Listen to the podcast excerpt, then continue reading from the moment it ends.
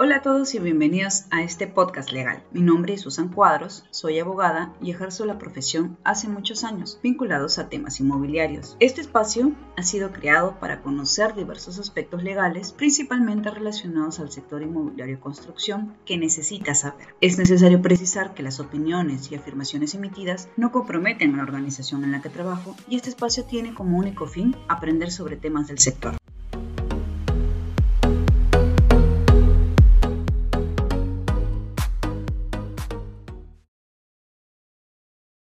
En este primer episodio estrenamos el tema referente a la importancia de la normatividad en la instalación de cámaras de videovigilancia en edificios y cómo se pueden afectar o vulnerar nuestros derechos si no se toman en cuenta medidas mínimas y la normativa sobre protección de datos personales. Evidentemente las nuevas tecnologías han abierto el debate y traen consigo el tratamiento de una gran cantidad de datos personales. ¿Qué tendría que ver esta norma con temas inmobiliarios? Pues bien, ¿cuántos de nosotros hemos ingresado a edificios corporativos y hemos visto cámaras? O cuando hemos ido a visitar un familiar, pasamos un primer filtro en el condominio a través de cámaras. Nos hemos preguntado si estas solo se usan para registrar en tiempo real las imágenes o audio o si esta información es almacenada. ¿Y qué sucede con ella? ¿O qué pasa si la información graba o no imágenes de la vía pública? Como podrán escuchar, el tema es bastante amplio pero antes de entrar a detalle, hemos de precisar qué es lo que se protege. Se busca garantizar la protección de los datos personales. Para el tema que nos atañe, entendemos como dato personal las imágenes y las voces de una persona que permiten identificarla o hacerla identificable a través de ciertos medios como los sistemas de videovigilancia u otro dispositivo que permita el tratamiento de datos para dicho fin.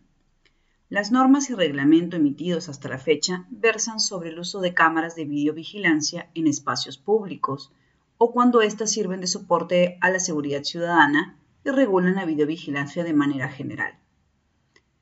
Por ello, la Autoridad Nacional de Protección de Datos Personales, adscrita al Ministerio de Justicia, emitió una resolución directoral el 16 de enero del presente año en el Diario Oficial Peruano, la que de forma resumida desglosaré a modo de guía cuando se desee instalar o ya se cuente con el sistema de videovigilancia en edificios. La Ley de Protección de Datos Personales se aplica a toda persona natural o jurídica que realice el tratamiento de datos personales, y en este caso a través de sistemas de videovigilancia. En un edificio de oficinas, por ejemplo, ¿quiénes son los responsables del tratamiento de estos datos? La directiva señala que se establezcan perfiles para poder determinar así las responsabilidades de las personas que operan los sistemas o centros de videovigilancia. Para ello precisa que existen tres perfiles, administrador, intermedio y básico.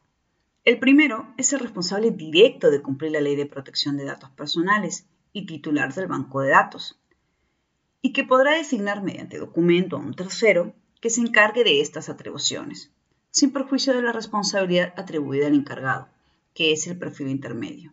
Vale decir que se encuentra bajo la dirección del perfil administrador.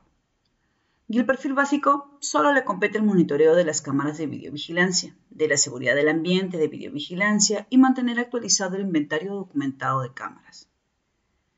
Para efectos prácticos, el perfil administrador será la junta de propietarios de un edificio corporativo, el perfil intermedio la persona natural o jurídica contratada para la administración y el perfil básico el proveedor, que puede ser una empresa de seguridad con su personal. La directiva también aplica al ámbito personal y doméstico, que incluye el uso de cámaras o sistemas de videoportería.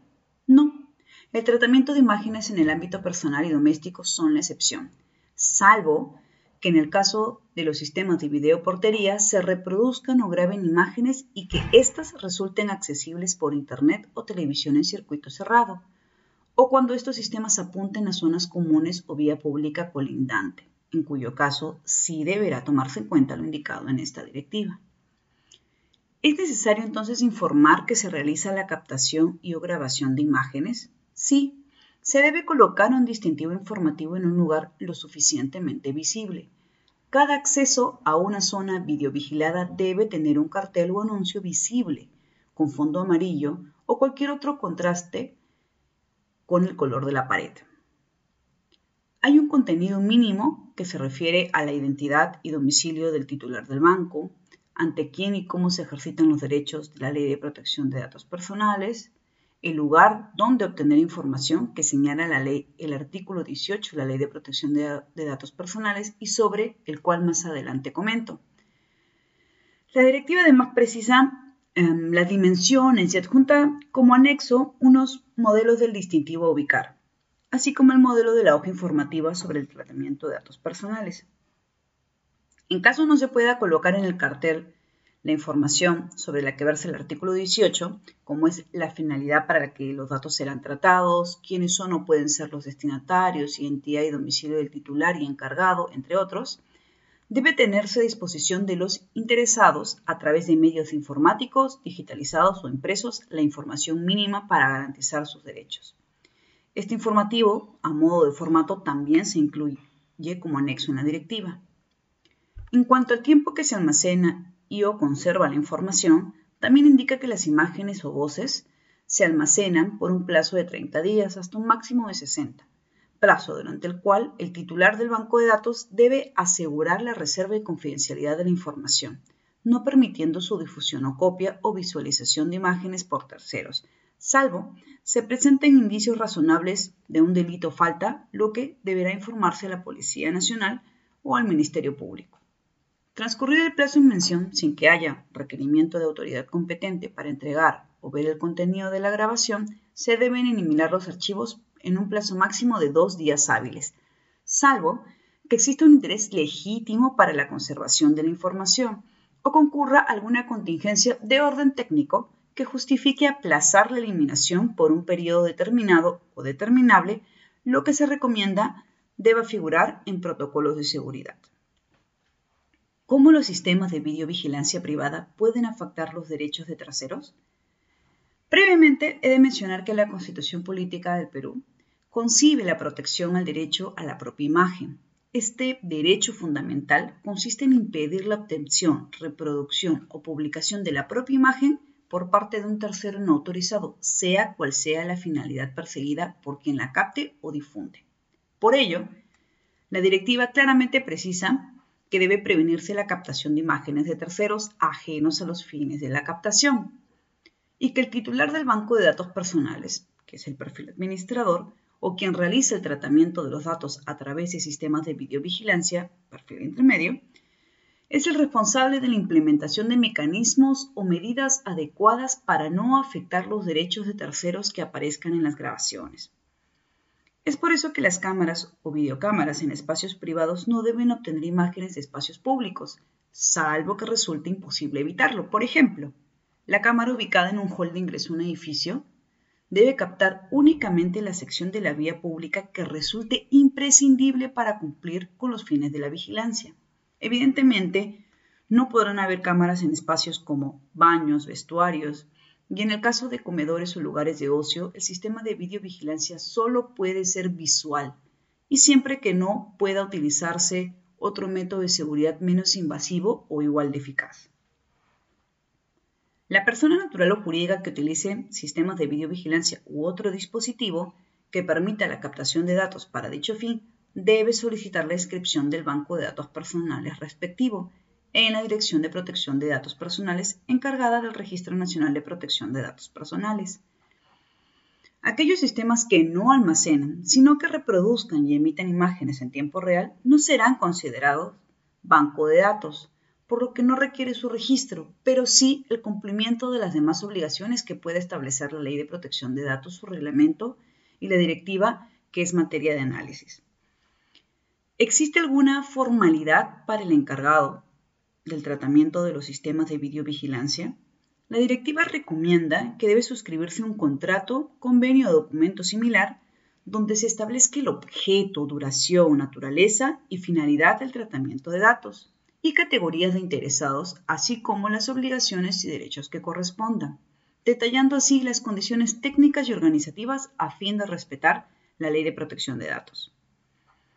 El encargado deberá garantizar al responsable que el acceso a los datos solo será por personas debidamente autorizadas, personal del perfil básico, que adoptarán las medidas de seguridad necesarias para asegurar el adecuado uso del sistema y tratamiento de los datos personales. Para ello incluso se deberá suscribir un documento de confidencialidad con las personas que razón a sus funciones tienen acceso al sistema de videovigilancia. Este acuerdo será entre este y el titular del banco de datos personales o el encargado del tratamiento. Y deberá precisarse expresamente que el personal que por sus funciones no tenga acceso a datos personales se encuentra prohibido de tratar estos datos. ¿Quién es el titular del dato personal y qué derechos tiene?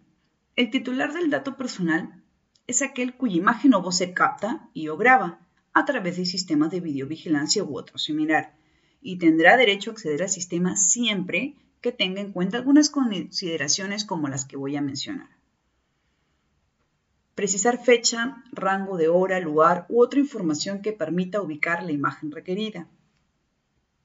Puede escoger acceder mediante un escrito pudiendo presentar su solicitud escrita a la dirección física o electrónica que se indique en el cartel o documento informativo, o entregar un CD o similar en blanco al encargado del tratamiento de la información a fin de que se grabe su información.